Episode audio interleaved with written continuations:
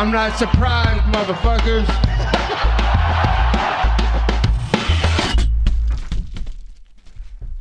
Et bienvenue à toutes, bienvenue à tous dans l'épisode numéro 53 du Guillotine Podcast. On va parler de UFC Fight Night Aspinal contre Volkov, dubbed UFC London 2022. Alors il faut déjà acquiescer de cette carte a vraiment surlivré. On, était pas mal hypé sur cette carte, mais je pense qu'elle a encore plus livré que ce qu'on pouvait espérer. Euh, très peu de combats ont été euh, jusqu'à la décision. Les euh, juges n'ont pas eu énormément de travail à faire et c'est tant mieux pour les fans. On s'est vraiment gavé. Il y a eu de tout dans la cage, des soumissions dans tous les sens, des gros chaos, des comebacks. C'était épique. Au final, un des seuls points noirs, ça aura été euh, l'annulation du combat entre Nathaniel euh, Wood et Vince Morales. Il faut quand même apprécier le fait qu'on ait de moins en moins d'annulations euh, qui soient liées au Covid. On commence à toucher le bon bout, les gars. Et rentrons directement dans le vif du sujet. On commence avec les prélims, avec le combat entre Muhammad Mokaev et Cody Durden Mokaev qui est un énorme espoir du MMA euh, au UK. Euh, c'est un kid qui a un, record en euh, amateur, quelque chose comme 25-0 et qui avant de se battre au UFC était à 5-0. Il a gagné tous ses combats chez, chez Brave. c'est quelqu'un qui est vraiment jeune, je pense qu'il a 21 ans, quelque chose comme ça, 20 ans dans le UFC, c'est extrêmement jeune. vous avez 25 ans dans le UFC, vous êtes jeune déjà. Jusqu'à 30 ans, vous êtes plutôt jeune et vous avez encore une belle carrière qui vous attend. Mokaef a commencé très très jeune. Évidemment, il a de grosses ambitions, il est jeune, il est talentueux. Euh, c'est aussi un champion national de lutte. Euh, il a tout pour lui. Il est chez les flyweight, une division qui est assez ouverte. Euh, il est anglais, c'est un réfugié d'Agestani. il y a un beau reportage sur lui sur le site de la BBC. Je vous encourage à aller le voir qui raconte un petit peu son histoire le fait qu'il ait dû fuir euh, son pays d'origine avec son père pour venir s'installer euh, au UK. Euh, c'est vraiment une belle histoire que celle de Mokaef. Et aujourd'hui, on est là pour rendre hommage à son combat de samedi dernier qui a été exceptionnel. la façon dont il bouge, la façon dont il se déplace, ses kicks, il a envoyé beaucoup de, body kick, middle kick à son adversaire qui l'a fait reculer régulièrement. Cody Durden a continuer à essayer de se défendre, hein, bien sûr. Euh, genre, il a envoyé beaucoup de punch. Euh, ça a vraiment pas été un problème pour euh, Mohamed Mokaev qui, qui esquive très bien, puis surtout qui se déplace vraiment très rapidement, encore une fois. Le jeune anglais nous a sorti une petite folie, un petit euh, flying knee qui est arrivé genre pleine poire pour euh, Cody Durden qui s'est retrouvé au sol. Euh, Mohamed Mokaev a suivi très rapidement pour aller au-dessus de son adversaire, essayer de placer la, guillotine très vite. Cody Durden a défendu comme il a pu. Mohamed Mokaev, lui, a exercé une énorme pression au niveau de son choc et Cody Durden a dû taper début au UFC, donc en fanfare pour le jeune anglais qui, qui pouvait pas mieux rêver comme, début, puisque c'était magnifique hein, ce, flying knee. Qui, puis il a landé vraiment clean euh, sur son adversaire, atterri plein de poids. Euh, c'était super beau évidemment. L'O2 Arena est complètement en feu face au kid. Euh, bravo à lui, on est super content. il nous faut du, sang frais, il nous faut du talent chez les jeunes, des, des, futurs superstars et surtout pour des divisions qui parfois euh, peuvent être un, peu en péril, même si euh, depuis euh, les combats entre Moreno et Figgy, on a une espèce de, de revival de la division flyweight, ce qui est vraiment bien pour nous les fans parce que les combats généralement envoient du lourd, ça bouge beaucoup et récemment il y a du gros knockout power et du knockdown power chez les flyweight, belle catégorie, super combat de Mokaev et peut-être superstar en devenir. En tout cas, il en a clairement le talent. Il est super jeune. Il va faire très mal. On peut passer au prochain combat Jack Shore contre Timur Valiev. Jack Shore qui est un combattant qui nous vient du Pays de Galles, qui est champion Cage Warrior, ancien champion Bantamweight qui a gagné et défendu sa ceinture une fois dans l'organisation européenne mais il est aussi un combattant déjà confirmé au UFC avec 4 victoires d'affilée, dont sa première victoire, Performance of the Night, un gars solide. Encore un problème chez les bantamweight. Et le Gallois se battait contre le Russe Timur Valiev qui lui aussi était sur une bonne série de deux victoires récemment au UFC. Un combattant super sérieux pour un combat vraiment serré, du moins dans le premier round puisque bon niveau technique entre les deux combattants, euh, j'ai eu du mal vraiment à noter la performance des deux fighters dans le premier. Je pouvais pas vraiment donner le round à l'un ou à l'autre. Et doucement, mais sûrement, au fil du deuxième et du troisième, Jack Shore a commencé à prendre un petit peu plus l'ascendant sur son adversaire le troisième round sera déterminant pour le Gallois parce qu'il aura pris le dessus mais d'une façon vraiment violente sur, sur Valiev. Euh, deux fois, le Russe euh, s'est fait dropper suite euh, aux assauts du Gallois. même si le Russe avait commencé par envoyer des low kicks vraiment puissants dans le premier, c'est vraiment le Gallois qui a pris l'ascendant au niveau du striking sur les deux derniers rounds. Deux fois, deux fois, le russe se fait dropper dans le troisième, mais se relève. C'est pour ça que le combat était super intéressant aussi, parce que euh, les tentatives de takedown euh, des deux comtés hein, euh, ont pu être stoppées par moment, mais il y a eu aussi des amenées au sol qui ont été très bien faites, notamment de la part du russe mais Jack Shore a toujours réussi à se relever, euh, même si le russe justement essayait d'éteindre le jiu-jitsu de, Jack Shore en le poussant vers la cage pour évidemment passer sur du ground and pound, etc. etc. Euh, mais Jack Shore, même si euh, les, escapes étaient plus compliqués en, se faisant pousser contre la cage au premier round, il a réussi quand même à se relever, et comme je vous dis, euh, petit à petit, euh, le Gallois a pris l'ascendant sur son euh, adversaire. bravo à Valiev, hein, parce que quand même se faire dropper comme ça en début de troisième, et se faire amener au sol euh, dans la foulée, mais le russe a quand même cherché la guillotine juste derrière.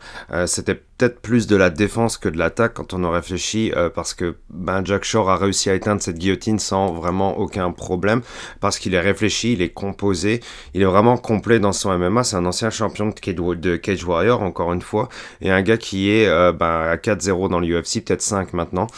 Et c'est aussi un autre problème de plus chez les bantamweight. Il a encore fini le round en mettant au sol euh, Valiev. C'était vraiment un statement ce troisième round, je pense, euh, pour euh, Jack Shore. C'était déterminant dans ce combat-là et peut-être même dans sa carrière aussi parce que c'était une grosse carte pour lui, même s'il était dans les prélims. il y avait quand même du monde au de Arena. ça, c'est vraiment cool. Le public anglais est quand même exceptionnel pour mettre l'ambiance et pour être au stade quand les combats ont commencé. Oui, je parle à vous, les gens qui sont à Vegas. C'était un grand moment pour Jack Shore, c'est un moment important pour lui, pour sa carrière, pour le MMA anglais.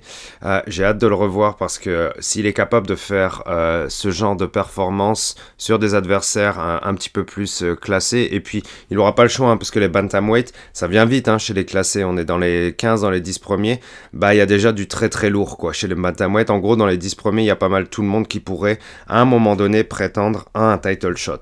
Ça va être dur pour Jack Shore, mais encore une fois, un gars super sérieux, super doué euh, et un gars qui est passé au-dessus justement ben, d'un adversaire qui lui donnait beaucoup de difficultés hors début de combat.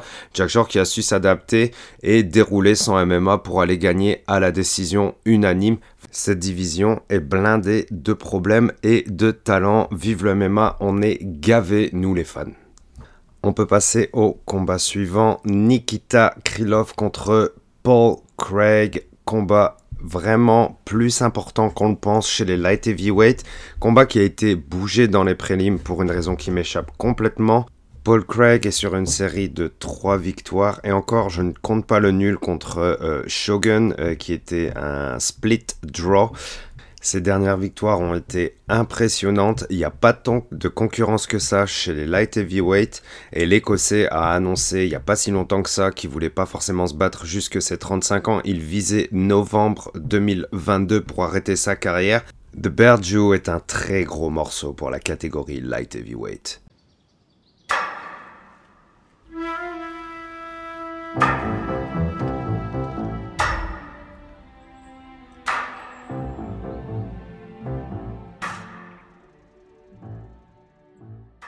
Paul Craig dit le Bear Jew affrontait donc Nikita Krylov combattant ukrainien avec un record un petit peu en dents de scie sur les derniers combats et Paul Craig affirmait cette semaine dans ses interviews qu'il ne méritait pas sa place dans le top 10 s'il ne battait pas Nikita Krylov.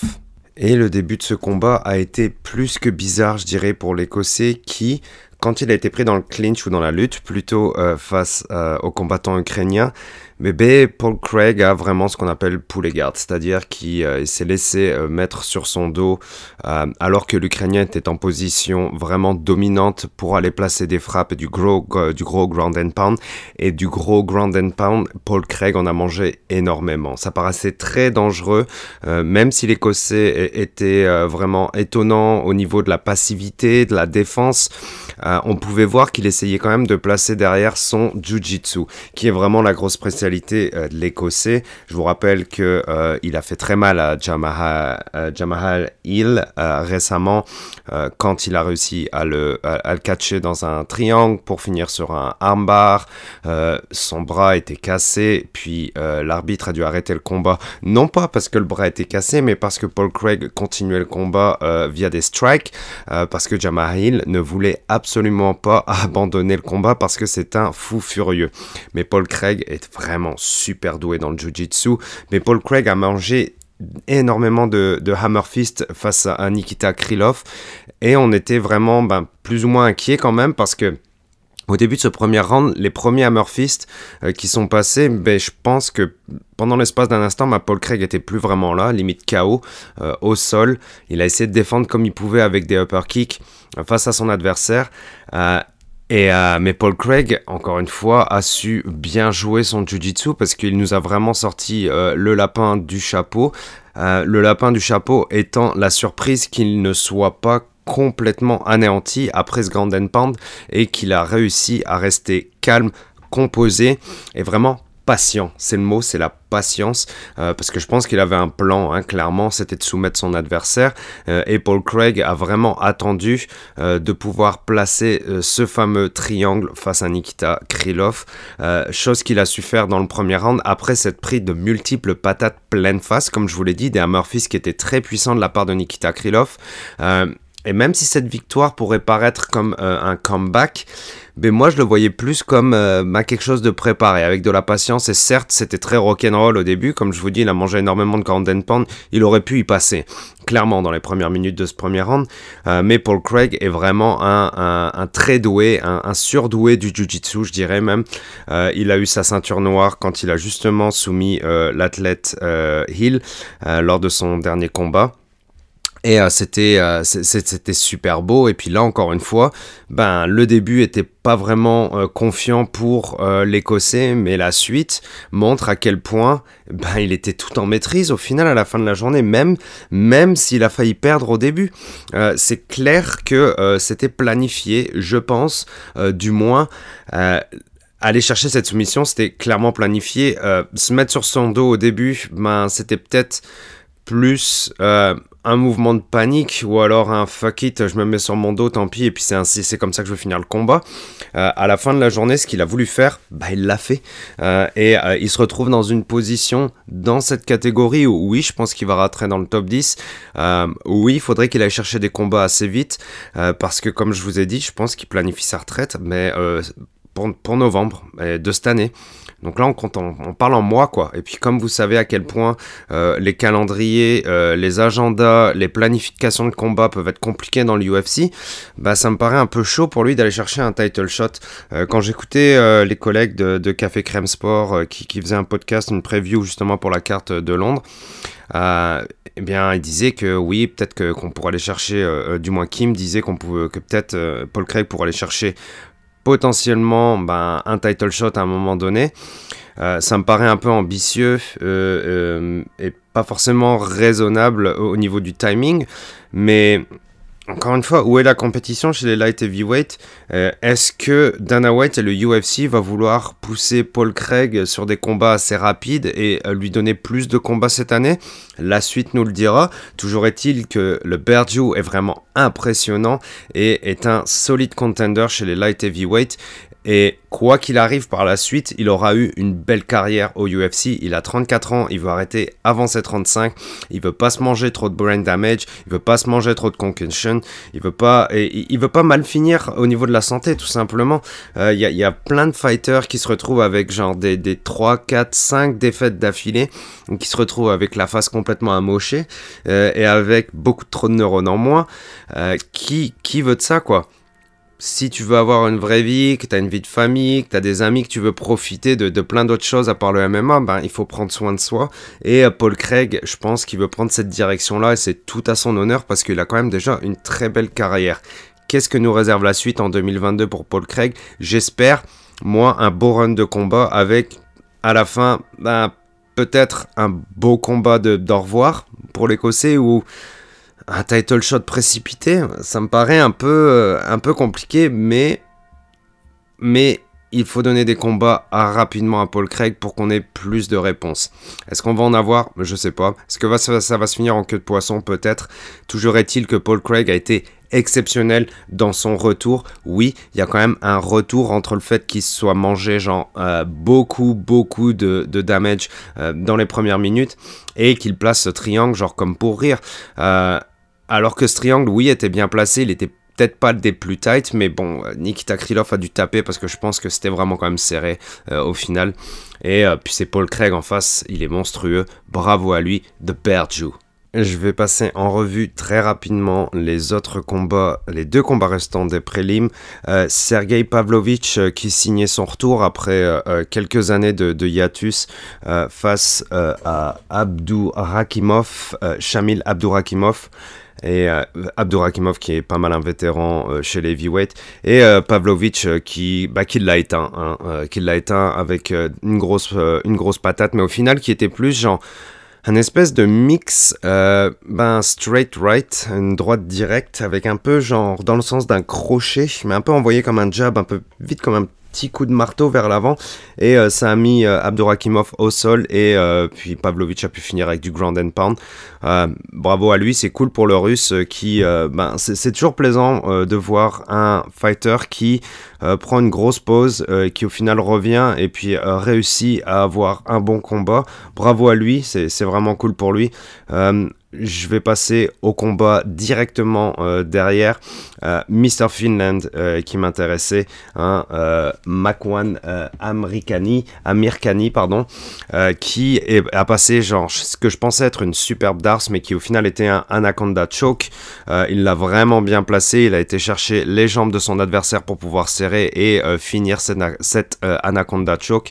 C'était vraiment super beau, je pense qu'il avait besoin de cette victoire, il était un petit peu émotionnel par la suite. C'est cool pour lui. On aime voir des fighters heureux. Euh, bravo à lui. On peut terminer avec les prélims et passer au main event. Et quoi de mieux que de commencer ce main event avec Ilya Topuria El Matador?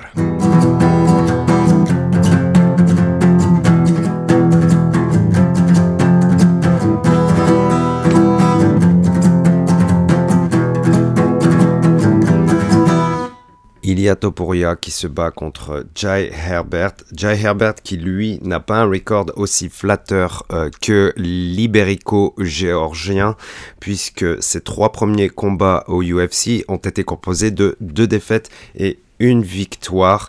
Euh, il fallait évidemment placer le plus de combattants anglais sur cette carte euh, de UFC London, chose faite pour Ilya Topuria qui se bat contre Jai Herbert qui lui a donné énormément de difficultés. On a failli assister à un upset complètement fou euh, dès le premier combat de ce main event, puisque Ilya Topuria partait en grand favori, lui qui était sur un record de 11-0 euh, au moment de rentrer dans l'octagone.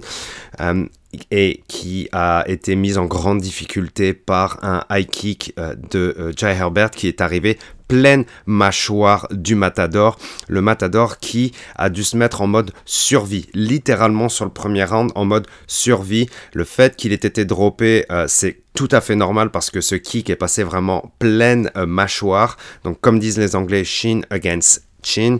Euh, vraiment, évidemment, l'espagnol euh, est tombé euh, au sol.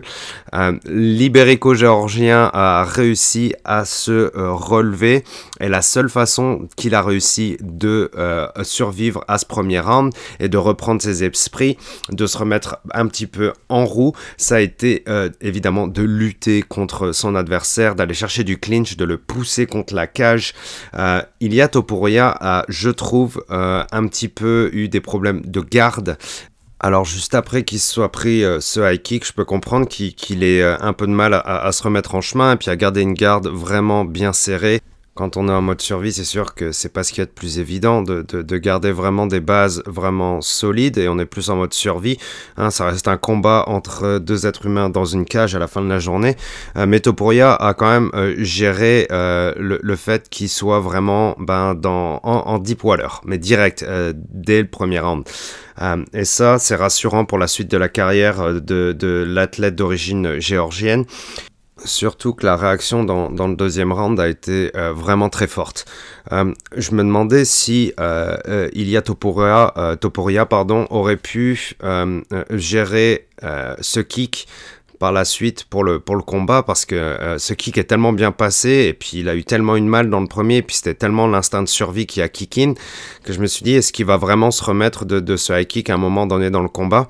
Eh bien oui, euh, clairement, euh, il s'en est remis puisque dans le deuxième, il est arrivé avec euh, un état de forme vraiment plus agressif où il avançait vraiment fort sur son adversaire. même si son adversaire avait aussi un, reach beaucoup plus grand, il avait une plus grosse portée que son adversaire et ça, ça a posé des problèmes à, Topuria. Je vous parlais des problèmes de garde tout à l'heure et bon, le fait qu'il passe de 145 à 155, il s'est retrouvé aussi avec un adversaire qui était un peu plus grand que lui, pas forcément plus gros et plus musclé, mais plus grand au niveau, euh, euh, au niveau des jambes et au niveau des bras. Euh, donc ça, ça a posé des problèmes à Leia Topuria qui n'a pas vraiment trouvé sa distance, même jusqu'à la fin du combat. Parce que pour justement gagner ce combat, bah, Topuria a dû mettre de la grosse pression sur son adversaire, le pousser contre la cage et passer sur justement du gros striking et des grosses patates qui, en final, eh bien, ont amené la défaite de Jai Herbert. Ilia Topuria a réussi à passer un crochet du droit vraiment clean. C'était justement ce moment-là, hein, le pousser vers la cage, le pousser vers la cage, et ben, Jal Herbert euh, pouvait plus s'échapper, et Jal Herbert s'est mangé un gros crochet du droit plein de mâchoire. Il est tombé complètement au sol. Walkout KO de Ilia Topuria, super beau. Alors sportivement parlant, la suite s'annonce bien pour Elia Topuria. Je pense qu'il y a quand même des petits défauts à gommer, notamment cette, cette, euh, cette garde et euh, le fait de se retrouver face à un adversaire qui, euh, qui est plus grand que soi, trouver des bonnes distances, etc. Mais tout ça, c'est des défauts qui, je pense, ont été ressentis sur le moment même et qui peuvent être clairement corrigés sur le long terme. Je pense pas que ce sera un, trop gros problème, même s'il y a du travail à faire encore. Son sol, on n'a pas eu le, pu le voir pour ce combat-là, mais son sol est énorme. Euh, il a ça pour lui, black belt en jiu-jitsu. Euh, il est vraiment bon, il est athlétique euh, et ben il est capable de se relever et de renverser un combat. Donc ça c'est super rassurant pour lui. Et pour ça euh, je pense qu'on on risque de le voir vite. Et puis lui aussi peut-être un problème euh, dans la catégorie clairement dans la catégorie lightweight. Une, autre catégorie qui est blindée de talent blindée de danger euh, blindée d'assassins. On va se gaver encore une fois chez la catégorie lightweight. Bravo à Elia Topuria. Maintenant du côté beef parce que le côté sportif évidemment est super important, hein. euh, c'est dans la cage, c'est ce qui se passe, tu gagnes ou tu perds. Mais euh, le côté bif, le côté show business, eh bien on en a eu droit à un gros morceau avec Ilya Topuria face à Paddy Pimblett. Euh, Paddy Pimblett qui euh, a fait des commentaires plus que douteux sur euh, les Géorgiens face aux, attaques russes, puisque je vous rappelle que la Géorgie a aussi été fortement intimidée militairement par les Russes. Hein. Vivre au bord de la frontière russe en tant qu'ex-pays de l'Union soviétique n'est pas une partie de plaisir. Et on peut comprendre que la communauté géorgienne se soit sentie complètement visée et humiliée par les propos euh, de Paddy Pimblett. Donc je pense que vous avez tous vu euh, les vidéos sur euh, Twitter ou Instagram, peu importe, de Topuria qui a voulu aller en découdre avec Paddy Pimblett. Topuria qui bah, s'est pointé avec son entourage évidemment, son entourage l'a stoppé avant que ça dérape vraiment trop. Paddy Pimblett en retour lui a dit évidemment genre ah bah tu t'es pointé un 5, etc. Bref, du pain béni pour Dana White et pour euh, le UFC, du gros beef, euh, surtout pour deux fighters qui sont dans une même catégorie. Euh, je suis vraiment pas fan du fond de ce beef, évidemment, qui vient du clash sur Twitter par rapport à ce que je vous ai dit sur la Géorgie. ça, c'est pas quelque chose que je trouve sain comme beef. J'aime pas quand on commence à attaquer sur genre de, de choses, sur, notamment sur la guerre. je pense pas que ça ait sa place dans du beef et du trash talk au niveau du UFC vraiment pas. Évidemment, au micro de Bisping, Topuria était obligé de mentionner Paddy the Baddy. Euh, je vais euh, résumer ça avec une seule quote I want that blonde bitch. Clairement, il va aller chercher Paddy. Euh, ça fait énormément de sens que les deux aillent se battre et ça fait énormément de sens que Topuria les call out.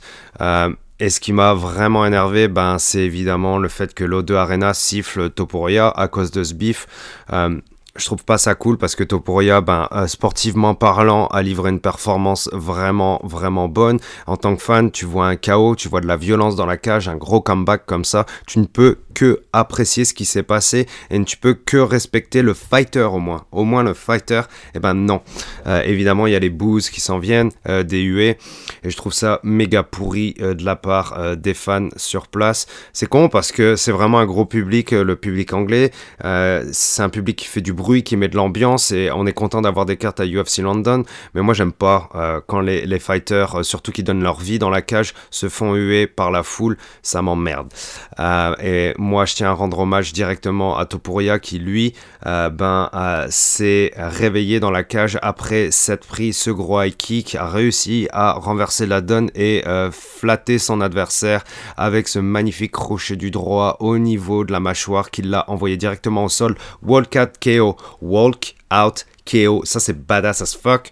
Euh, on adore voir ça. Bravo à Topuria. On le reverra très très vite. On en parle dans quelques instants. Mais avant ça, il faut passer par le combat de Molly Meatball McCann face à Luana Carolina. Premier round à sens unique. Meatball a massacré Carolina qui a su rester debout. L'artiste de Muay a vraiment euh, ben, géré, euh, plus subi que géré les assauts euh, de Molly McCann contre la cage. Molly McCann a essayé de la finir une paire de fois. Luana Carolina, elle, a survécu au ben, surtout le premier round, hein, parce que c'était vraiment une avalanche de coups. Molly McCann a un petit peu réduit son pace sur le deuxième round, avec tout ce qu'elle avait donné dans le premier, je peux comprendre. Carolina, elle, le fait qu'elle ait survécu, c'était déjà euh, juste un miracle. Euh, mais dans le troisième, euh, Molly McCann a bien géré le clinch de Luana Carolina et envoyé un magnifique spinning elbow pleine mâchoire. Carolina est arrivée morte directement sur la cage, complètement sur le dos, sur le mat de la cage. Et pendant de longues minutes, elle est restée au sol sans bouger. c'était vraiment, vraiment effrayant. Ce, ce coup de coude super beau de la part de Meatball, qui porte vraiment bien son nom, hein, parce qu'elle est teigneuse dans la cage, c'est incroyable tout ce qu'elle lâche au niveau du striking, etc. Euh, et euh, Luana Carolina, elle, a tant bien espéré euh, survivre grâce à du clinch et à de la lutte. Hein, une Muay elle sait aller clincher, une artiste du Muay pardon, sait aller clincher, mais au final, ce clinch arrivera à sa perte. Molly McCann a eu tout le temps euh, de bien réfléchir à comment lancer cet assaut qui aura été fatal euh, à la brésilienne. Et ben au final, ça aura été un spinning elbow dans le clinch, euh, vraiment bien pensé de la part de Molly McCann. L'O2 Arena était en, feu hein, à Londres après, après ce chaos. elle sait mettre l'ambiance, hein, Molly McCann, elle est vraiment, vraiment cool. Une, une showgirl, showwoman, vraiment, vraiment cool la façon dont elle a fêté, célébré euh, euh, sa victoire, elle était super heureuse. Euh, c'est cool pour, pour le MMA de voir des combattants qui sont aussi impliqués et aussi heureux. elle a été, j'ai pas compris, elle a été chercher une ceinture et elle a fait le tour de la, de la cage avec la ceinture. Bon, c'est complètement n'importe quoi, mais c'est drôle au final, et puis ça fait le show, et c'était bon, et le public a énormément apprécié. On enchaîne, on enchaîne, on enchaîne avec Gunnar Nelson, son retour après quasiment trois ans d'absence, hein, un, espèce de, petit prodige euh, du euh, BJJ ou même du MMA euh, qui est entraîné sous les ordres de Cavana, le coach de Dublin et le coach de McGregor. qui faisait son retour face à Takashi Sato, Gunnar Nelson qui est fucking bon sur les takedowns, 3 takedowns sur 3 les trois rounds complètement identiques. C'est pas compliqué, trois rounds identiques. Les deux adversaires avaient vraiment, euh, bah, au début du premier round surtout, étaient vraiment en train de se chercher. Ils avaient plus ou moins les deux la même posture, la même stance, avec des jambes vraiment bien écartées, limite comme du karaté, mais c'est évidemment plus pour défendre les takedowns, on va pas se mentir. Euh, et euh, Gunnar Nelson, lui, c'est pas compliqué, a vraiment bien timé chacun de ses takedowns, et à chaque round, il a passé un takedown pris le dos de son adversaire, body lock.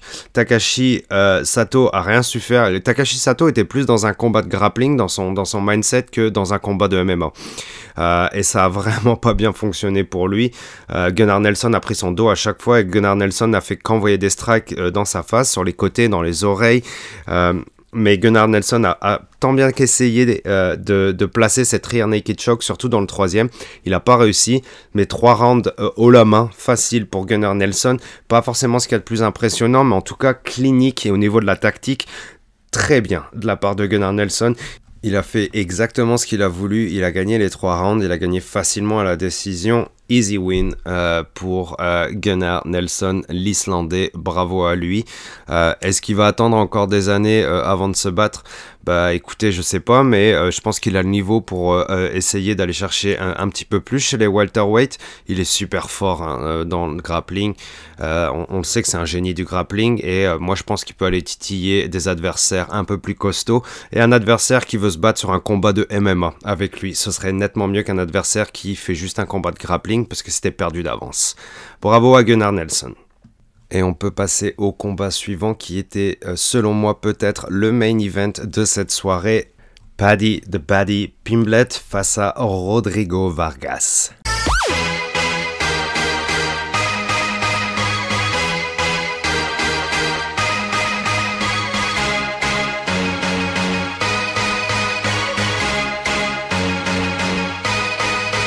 Out of Liverpool, England, here is Paddy, the Betty Pimblett. Et l'O2 Arena est évidemment en folie on voit que la majorité des fans attendaient quand même cet événement. quoi. C'est vraiment évident que, que Paddy est une superstar à en devenir, que le UFC veut vraiment le pousser, et on lui donne un adversaire qui est évidemment à la hauteur euh, de sa portée. C'est important qu'il gagne et qu'on le build up. On va pas lui donner forcément que des combattants qui sont classés directement, surtout dans sa catégorie chez les lightweight. Ce serait euh, l'envoyer au four, et Dana White veut absolument pas euh, casser son ascension. Le UFC ne veut pas casser une superstar. C'est vraiment très important pour eux côté business. Et puis côté, longévité de la promotion, il en faut tout le temps. Il faut du 109 au niveau des superstars. Je veux dire, McGregor est quand même un peu loin derrière nous hein, à cause de son inactivité euh, chronique, on va dire, depuis ces cinq dernières années. Donc on va le chérir, Paddy de Paddy. On va en prendre soin et on va lui donner des combattants qui peut battre. Mais les combattants qui peut battre, viennent pas forcément pour se tourner les pouces, et clairement son adversaire mexicain était venu pour clairement le faire chier, casser son gameplay, briser ses idées, euh, briser sa domination, et ça a super bien marché pour le Mexicain, du moins dans les premières minutes du premier round. Paddy, mais comme à son premier combat UFC, euh, est avancé avec une garde vraiment ben, pourrie au final. quoi. Je veux dire, euh, euh, la, façon dont il avance sur son striking est assez faux folle. Et ça peut marcher. Hein. Et encore une fois, c'est des défauts. Je pense qu'il se gomme assez facilement avec de l'entraînement. Paddy est encore jeune. il y a beaucoup de choses à travailler. mais il avance clairement sur son adversaire, le menton bien en avant. Et ben, ça n'a pas manqué. Son adversaire lui a envoyé une ou deux droites. Paddy s'est retrouvé au sol. Pas forcément avec la puissance des strikes, mais quand son adversaire a commencé à essayer d'aller clincher derrière, alors que Paddy s'était pris déjà 2-3 coups pleine face, bah ça a fini sur le dos de Paddy. Euh, son adversaire a commencé à le pousser vers la cage, a envoyé du ground and pound, et là on se dit, bon bah Paddy est pas forcément dans la meilleure posture, euh, mais Paddy va faire quelque chose. Et oui, euh, il a réussi à se relever, son adversaire a continué à le pousser contre la cage. Euh, Paddy est pas forcément au mieux, mais deux fois il a gagné par euh, Flying Triangle chez Cage Warrior. quand il était debout, il a réussi à passer un triangle sur son adversaire, ce qui est vraiment, vraiment très fort. Et et Vargas, ben, euh, il n'a pas forcément géré au mieux la suite. Je pense qu'il aurait mieux fait de rester un petit peu plus euh, calme, même si Paddy a réussi un magnifique judo throw. Hein. C'était super bon, quoi. Euh, c'était limite super hippon. Et son adversaire s'est retrouvé au sol sur le dos. Mais son adversaire défendait bien le passage de garde que euh, Paddy n'a pas réussi à passer quand il était au-dessus de son adversaire. Et son butterfly guard, son papillon était super beau à Vargas. Il réussit. Il, a, il arrivait à tenir les bras de Paddy aussi, qui était pas forcément en bonne posture. Mais le Mexicain, le Mexicain était contre la cage. C'était pas évident de passer un move là-dedans. Et quand Paddy a réussi à se débarrasser des jambes de son adversaire, eh ben, le Mexicain a fait la grosse erreur de se mettre directement en tortue et de montrer le dos à Paddy qui, euh, ben, Paddy a pas hésité une seule seconde, a pris le dos de son adversaire, a commencé à doucement essayer de passer les crochets, euh, euh, se coller à son adversaire, le mettre assis, puis il a passé le rear naked choke et c'était terminé. Donc la façon dont Paddy a retourné le combat était euh, bah, vraiment impressionnante et c'était beau à voir. Euh, il y a peut-être un petit peu le niveau de son adversaire qui a joué là-dedans aussi, je pense, on va pas se mentir. Euh, mais c'était quand même un beau show de la part de Paddy de Bali qui nous vient de Liverpool. Donc réussite clairement pour le pour le UFC là surtout euh, ça fait genre euh, deux euh, la combattante Meatball Molly qui était passée avant par ben, un super spinning elbow qui a fini avec un KO qui a envoyé son adversaire vraiment loin dans les rêves pendant de longues minutes. Et la Paddy qui passe qui était qui était en mauvaise posture et qui finit avec une belle rear naked choke. Voilà les anglais sont au paradis du MMA en ce moment même. Et bravo à Paddy qui a réussi à bien euh, retourner la situation. Après, est-ce que, euh, comme je vous dis, le niveau euh, de défense du combattant mexicain aurait pu être mieux? Oui, je pense. Montrer le dos à ce moment-là était une erreur et il l'a payé cher. Est-ce qu'on aurait pu avoir un meilleur adversaire? Bah non, pas forcément, parce que comme je vous ai dit, on va pas, on va pas fider, euh, euh, on va pas nourrir Paddy avec des grosses bêtes directement. Il faut que tranquillement, il aille chercher sa place en haut au niveau du classement. Il faut euh, qu'on aille chercher des fights qui gagnent pour pouvoir monter cette hype et builder une legacy, un CV, un résumé, et puis même des histoires, du beef pour aller chercher des, des gros combats. Eh ben, on l'a déjà ce gros combat à aller chercher. C'est évidemment le fight contre Topuria parce que quand Bisping lui donne le mitro, lui dit ben contre qui tu veux te battre, et ben il dit genre Mark Zuckerberg parce que je me suis fait euh, euh, parce que je me suis fait tomber mon Instagram euh, il en a marre de Zuckerberg et puis il n'est pas le seul hein. je comprends son point Instagram et Facebook il y, a beaucoup de choses à discuter mais mais à la fin, faut pas se mentir, il a, il a ducké, euh, ça veut dire il a ducké, il a évité pardon, le call-out de Ilya Topuria directement. Et peu importe euh, ce qui se passe par la suite, euh, ça lui sera reproché. On lui dira, genre, ben, quand tu as eu l'occasion de répondre au call-out de Topuria, ben, tu tu t'es caché quoi. Tu l'as pas, tu y as pas répondu, tu l'as complètement ignoré ce call-out parce que c'était soit tu l'acceptais, soit tu disais genre non on va se voir. Enfin bref, c'était c'était évité. Après est-ce que ça veut dire que ces deux-là vont jamais se rejoindre euh, dans l'octogone? Euh, J'en doute fort. Euh, si les deux continuent d'avoir une carrière ascendante, qui continuent à gagner, enchaîner les combats, bah, à un moment donné, ils se rencontreront. De toute façon, prenons notre mal en patience. J'ai déjà vu sur Twitter, genre vite fait, Topuria contre Paddy à Liverpool, ce qui serait complètement fou, je suis d'accord. Est-ce que ça va, tout, ça va se faire tout de suite? J'en doute maintenant. Maintenant, j'en doute. Et l'on peut passer au combat suivant avec un autre Anglais très prometteur, Arnold Allen, qui se combat contre Dan Hooker. Dan Hooker qui redescendait chez les euh, featherweight. Dan Hooker qui, euh, depuis sa défaite contre ben, Dustin Poirier, au final, a du mal à enchaîner les victoires et euh, se retrouve dans des situations un peu compromettantes dans l'octogone.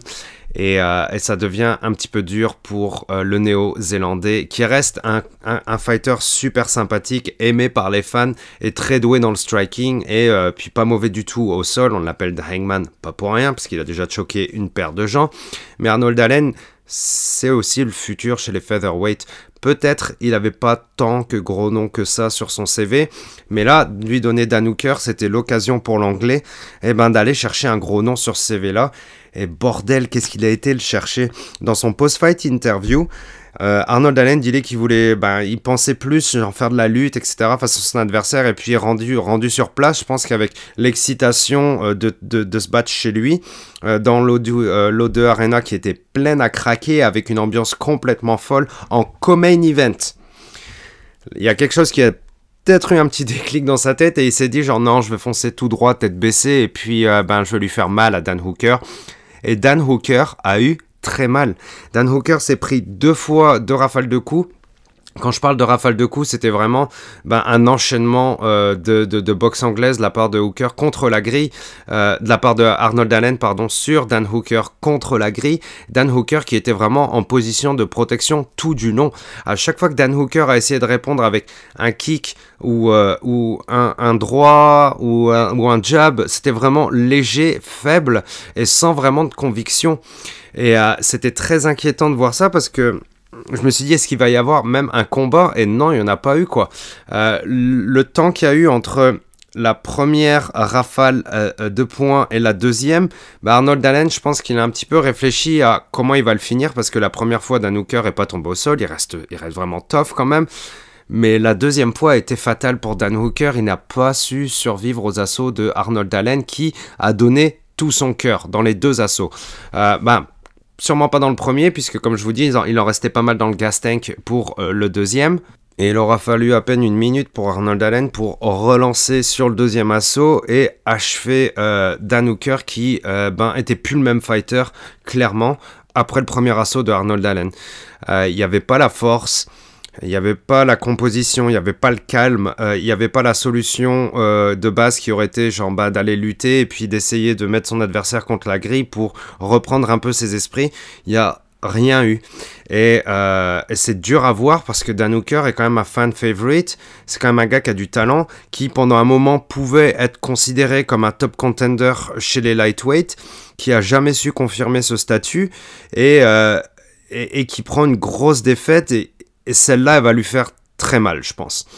Euh, en plus, Arnold Allen, en plus la façon dont il a perdu, euh, et, euh, et, puis le, damage, les dommages physiques que, ça va lui donner, je veux dire, ça, ça va commencer à peser pour le Néo-Zélandais. Il a, il a une famille, il a une femme, il, il, a des amis, puis il a, il a un futur encore, il est encore jeune. Ça commence à faire, encore une fois, beaucoup de dommages physiques. Et, il a pris une fessée contre Chandler, il a pris une fessée contre Poirier, même si c'était quand même serré comme combat, il s'est fait genre, il s'est fait rouster sur les trois derniers rounds. Euh, là, en, l'espace de deux minutes et quelques, il s'est fait rouster contre Arnold Allen, euh, un jeune chez les featherweight. Euh, on peut me parler de la coupe de poids, est-ce que c'était mortel pour lui, etc. Moi, j'ai un peu de mal à y croire. Peut-être ça a joué, mais moi, je pense que Dan Hooker a, commencé à, virer de bord sur ses derniers combats et puis passer sur, euh, sur un côté un peu plus, ben, malheureusement, perdant, difficulté, euh, moins de confiance peut-être. Euh, et puis un peu dépassé par, par les événements dans la cage quand ça se passe mal pour lui. Et c'est dur à voir la façon dont il a perdu contre Arnold Allen. C'est dur. Sa victoire contre Nasrat était quelque peu un, cache-misère peut-être, hein, parce que Nasrat avait pas le niveau face à Hooker et euh, Nasrat s'était fait rouler dessus. Donc euh, oui, c'était un peu rassurant de la part de, de, Dan Hooker et ça reste un super bon combattant. Il l'a montré contre Nasrat, il est, il est complet, mais ça lui manque pas ça. Ça lui manque pas. C'est là, je pense, c'est plus au niveau de l'esprit et du mental et euh, qui qui fait que ben c'est plus exactement le même combattant qu'avant. dès que le niveau va petit peu au-dessus, ça commence à devenir difficile. Dès que l'enjeu est un peu au-dessus, ça commence à devenir difficile. On, sait que dans les 5 rounds, euh, c'est compliqué aussi pour, euh, pour Dan Hooker. On l'avait vu euh, contre Paul Felder où il avait gagné à la décision split. Mais bon, ça aurait pu passer dans l'autre sens aussi. Et puis Felder aurait pu gagner. donc, est-ce que, est -ce que Dan Hooker a été ne serait-ce qu'une fois ou qu'un moment, ou alors qu'une période, genre un vrai contender, ou alors est-ce qu'il a toujours été un tout petit peu en dessous par rapport au top, top, top, top niveau? Euh, C'est dur à dire, mais c'est dur à imaginer une suite vraiment positive. Et je parle au plus haut niveau. Hein. Je parle évidemment chez les top 10, top 15, etc. Chez les featherweight, qui est une division euh, assez compliquée, notamment dans le top 5. Hein. On a beaucoup de, de, title shot contenders. Euh, ça va être dur pour la suite. Et euh, est-ce que cette coupure de poids s'est bien passée pour lui? J'en sais rien. Il le dira, mais je pense pas je pense pas qu'il va avouer genre ouais bah j'ai coupé le poids donc c'était dur etc. C'est pas le genre de gars aller chercher des excuses comme ça. Euh, j'ai un peu peur pour son mental pour la suite. Euh, j'ai envie de lui envoyer tout mon amour parce que c'est le genre de fighter qui fait que le MMA est un sport exceptionnel et un bon gars à la fin de la journée. Il est vraiment cool. Euh, c'est une personne qui est toujours souriante, qui est toujours positive etc. on, on l'adore, on pense à lui. Mais en tout cas Arnold Allen, waouh euh, c'est un gros futur chez les featherweight. Euh, on a envie de le revoir vite. Euh, je pense que ça va, ça va vite arriver pour lui aussi. ça commence à faire beaucoup de victoires pour les Anglais sur cette carte. L'O2 Arena est en feu. Et l'O2 Arena est prête pour ce main event. Alexander Volkov contre Tom Aspinall. Alexander Volkov qui est évidemment super respecté euh, au sein du UFC, c'est un heavyweight qui a toujours été genre euh, vers le haut, vers les top contenders et euh, qui a souvent bien performé. Face à lui, Thomas Pinal qui lui est plus vu ben, comme le, le, futur hein, des, des heavyweights et une, nouvelle génération de, de, de, fighters. Il est jeune, il a 28 ans, il se débrouille vraiment bien au niveau du MMA. C'est le MMA moderne et donc c'est le MMA qui est complet. Et ça, c'est super plaisant à voir, pardon, surtout chez les euh, heavyweight. On pense évidemment euh, à, Cyril Gann qui lui a un striking vraiment euh, de feu, très moderne, et qui au sol se débrouille bien aussi, qui évidemment a quelques progrès à faire en lutte. On n'en reparlera pas. mais Thomas Pinal, lui, évidemment, ben, un peu dans cette catégorie des jeunes modernes qui sont arrivés il n'y a pas trop longtemps et qui sont super doués dans le côté moderne du MMA. Et Thomas Pinal a un fight IQ de fou. Il l'a encore une fois montré face à Volkov. Thomas Pinal est rentré directement dans la phase de Volkov euh, dès les premières secondes du round avec euh, des super belles combinaisons euh, pied-point. Volkov a directement respecté les attaques de Thomas Pinal et Volkov a dû y aller avec des counters et Thomas Pinal, comme je vous dis, avec un super fight IQ, a réussi à slipper, euh, à, éviter, à esquiver une superbe, bah, droite directe de, de Volkov et a pris les double underhook, les deux underhooks, et puis a réussi à mettre Volkov euh, au sol. Et le travail de Aspinal euh, en ground and pound est vraiment super beau. On voit qu'il essaie de placer ses genoux devant les bras pour essayer de placer un crucifix pour mettre des gros coudes. Euh, Volkov, lui, a réussi à replacer sa garde de trois fois. il était toujours bloqué dans la demi-garde de Thomas Spinal. Thomas Spinal, lui, a commencé à envoyer des gros coudes. Il a ouvert le crâne de Volkov, son oreille. Volkov a réussi à se relever et on est reparti sur euh, des beaux échanges, des belles combinaisons de striking, même si je pense que Thomas Pinal était un petit peu au-dessus au niveau de la rapidité, de la force. Euh, euh, Volkov était plus dans la réponse. Et comme Thomas Pinal sait super bien lire son adversaire, hein, encore une fois, la deuxième fois, il réussit à passer encore un takedown après avoir fait deux esquives de suite sur le striking de Volkov. La façon dont il lit Volkov était super belle, surtout que Volkov a beaucoup plus de reach, hein, il a plus de, range, de portée de son adversaire, que ce soit avec les jambes ou avec les mains. Thomas Pinal s'en est super bien servi grâce aux esquives, a remis son adversaire au sol. La deuxième fois était la bonne, il a pris le Kimura grip, a passé la Kimura dans le dos de Volkov qui a dû taper, c'était super beau. La division heavyweight a vraiment, vraiment du souci à se faire avec ce gars-là. Euh, elle avait déjà du souci à se faire avec euh, Cyril Gann. Euh, maintenant, il y a aussi Thomas Spinal. Il y a Nganou qui est blessé pour, on va dire, les six prochains mois. Enfin, voilà, il y a, y a, du lourd. on a un combat avec Curtis Blades dans, dans pas la semaine prochaine, me semble-t-il, contre Dakaos. c'est pas exactement le même niveau, hein, mais bordel, ça commence à être blindé chez les heavyweight aussi, quoi. Gros bordel chez les heavyweight, euh, notamment avec tout ce délire euh, John Jones, Nganou, euh, Miocic, puis Bam Bam qui est arrivé, et puis qui a, qui a mis KO Derek Lewis. Thomas Pinal m'a vraiment impressionné. C'est encore un heavyweight qui bouge vraiment bien. Euh, ses déplacements sont super beaux. Son MMA est super complet et son sol est magnifique. Euh, sur le ground and pound, j'ai été impressionné pour, euh, pour Volkov. J'ai vraiment hâte de le revoir. On a un nouveau danger chez les heavyweights, les gens.